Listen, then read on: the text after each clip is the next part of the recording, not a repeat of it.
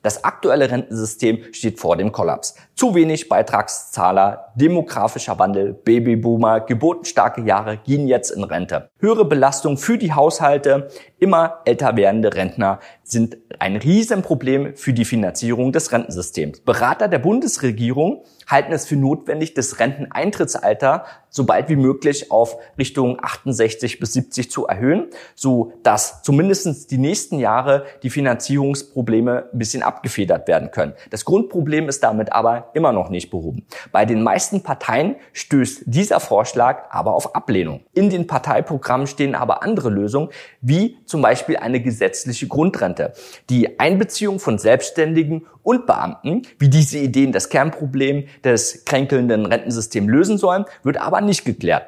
Neben dem Niedrigzins haben wir auch den demografischen Wandel, aber der entscheidende Faktor besteht immer noch, was ist mit der Inflation? Das war die letzten 20 Jahre nicht das Thema, war auch kein Problem, wird aber jetzt die nächsten 20 Jahre eine Herausforderung für alle sein. Also wir können zum Beispiel in Ländern wie der Türkei oder Russland mal schauen.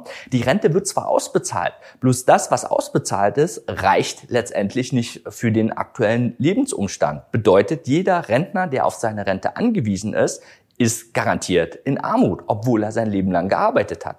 Schuld daran ist nicht, dass die Rente nicht ausbezahlt wird, sondern dass ich das, was ich erhalte, einfach nicht reicht, um im Alltag zurechtzukommen, finanziell. Wie ist es jetzt zu verhindern, dass die Kaufkraft in den nächsten 20 Jahren nicht meinen Rentenbeitrag, wenn ich jetzt auf den Rentenbescheid schaue, dass ich sage, okay, damit könnte ich hm, später mal gut leben, hier und jetzt, aber was ist in 20 Jahren? Wie kann man das verhindern? Zum Beispiel Zentralbanken heben ihre Inflationsziele immer wieder an, weil sie sagen, okay, auf der anderen Seite können wir so unsere ganzen Schulden entwerten.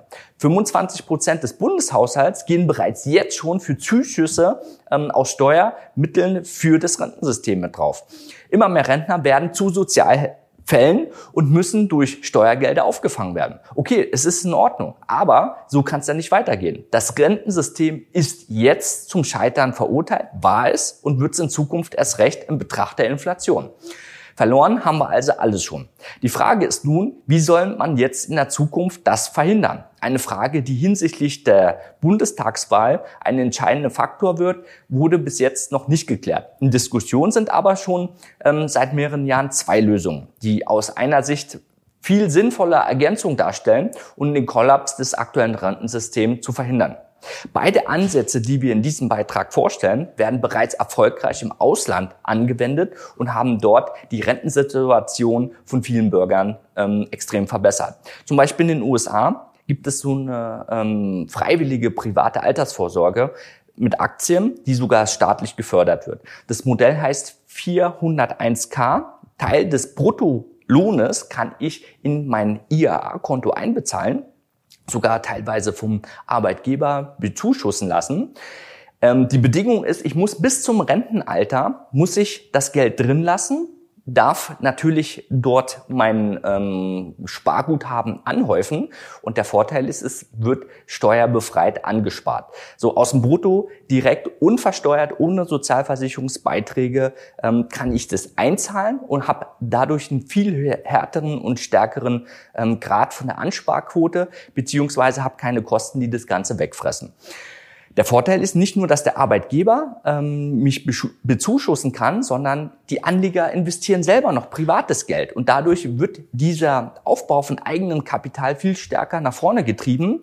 Und die Rendite wird nicht besteuert. Das bedeutet, der Zinseszinseffekt von selbst einer kleinen Rendite wird extrem verstärkt. Und das Renditepotenzial kann dadurch voll ausgeschöpft werden. In Amerika haben wir viele Erfolgsstories da schon gesehen. Ähm, Personen, die im Niedriglohnsektor waren, ähm, vergleichbar hier in Deutschland mit einem 450-Euro-Job, die haben halt zwei, drei, 450-Euro-Jobs gehabt, haben aber trotzdem einen Teil in ihr IAA-Konto einbezahlt und durch finanzielle Bildung und cleveres Investieren haben die in Wachstumsstories ähm, investiert und darüber über die Jahrzehnte extrem profitiert. Heutzutage könnten sie früher in Rente gehen, ähm, was sie so als Anfang überhaupt nicht gedacht haben, ähm, ein Millionenvermögen aufgebaut zu haben, ihre Familie zu ähm, unterstützen und letztendlich einen finanziellen Wandel ähm, dadurch möglich gemacht. Ähm, das ist extrem, das ist die äh, amerikanische äh, Story vom Tellerwäscher zum Millionär, aber auch vom Niedriglohnsektor und garantierte Alltagsarmut zum erfolgreichen Investor, äh, erfolgreichen ähm, Rentner geworden. Und das können wir in Deutschland so aktuell noch nicht umsetzen. Deswegen ähm, hat man wenigstens die Chance im Betracht vom Chancen-Risiko-Verhältnis, dass man auf Sicht von 20, 30 Jahre jetzt schon verloren hat, wenigstens diese Chance nutzt. Da muss natürlich nur ähm, der Gesetzgeber noch mitspielen und sagen, okay, ich will es wenigstens ermöglichen, zusätzlich zu der garantierten staatlichen Rente, wo alle Gemeinschafts, ähm, gemeinschaftlich sozial einbezahlen, dann aber noch die Möglichkeit gibt für Privatpersonen, das Ganze Ganze zu fördern, um auch die Möglichkeit zu haben, langfristig dort von zu profitieren. Da macht das Ganze Spaß.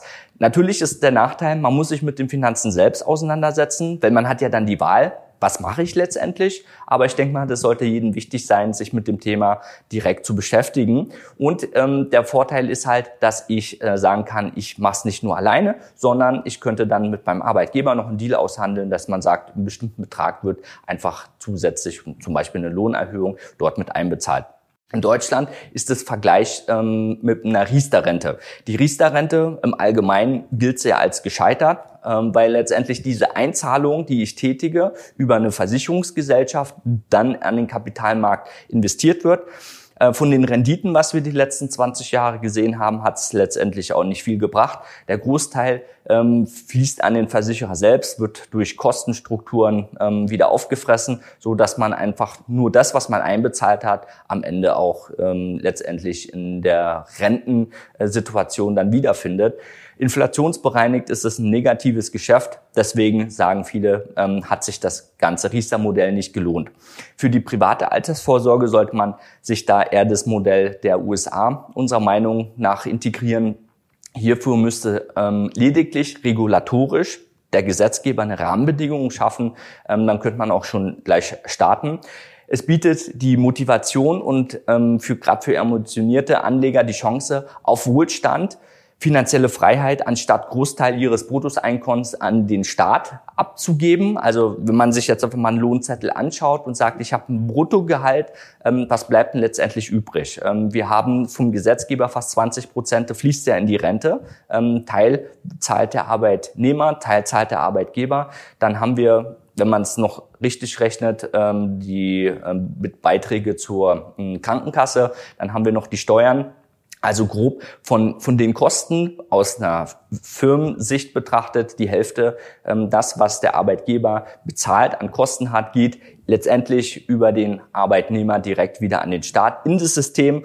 Und wenn das System ähm, als solches nicht funktioniert und immer wieder aus Steuergeldern und Einnahmen refinanziert wird, bedeutet die Hälfte aller Gelder wandern ja einmal in der Kurve durch und äh, werden dann wieder für bestehende Rentensysteme oder andere problematischen verkalkulierte äh, Finanzsituationen aufgelagert. Und das kann man stoppen, dass man sagt, okay, wir konzentrieren uns darauf, wir entlasten den Arbeitnehmer, wir fördern das Ganze so haben wir zwei Punkte, dass wir einmal die Variante haben, da zahlen alle in der Gemeinschaft sozial ein, egal wer, der Beamte, der Selbstständige, ähm, der Kleinverdiener, der Großverdiener, für die Gemeinschaft. Das ist erstmal eine faire Lösung, aber individuell ähm, wird das gefördert vom Staat nochmal, dass jeder äh, selber seine Erfolgsstory, seine Wachstumsstory motivierten unterstützt ähm, starten kann, so dass man sagt, okay, egal was ist, ich habe zwei feste Säulen, ähm, eine garantierte und noch eine individuelle, weil aus dem Aspekt zu sehen, jetzt ähm, gescheitertes Rentenmodell beziehungsweise Inflation, wo stehen wir in 10, 20 Jahre?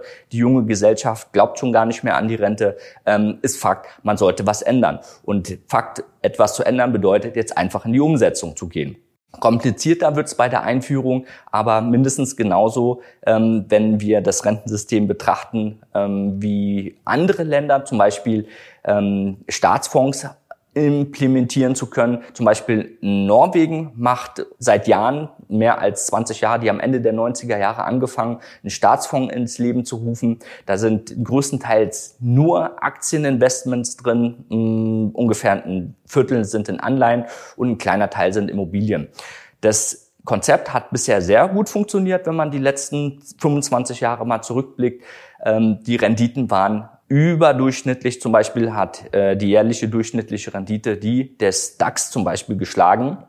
Und das setzt sich zusammen aus gezahlte Sozialbeiträge, die dann äh, mit reinfließen und äh, darunter auch noch Rentenzahlungen werden da investiert und der Staat ähm, hat den Kapitalmarkt direkt im Fokus angelegt und im Ergebnis über die letzten 25 Jahre sehr gute Arbeit geleistet. Und wenn ich jetzt schaue aus einer Kombination staatliche Rente und sinnvoller Allokation der Geldmittel, ähm, habe ich da viel bessere Chancen.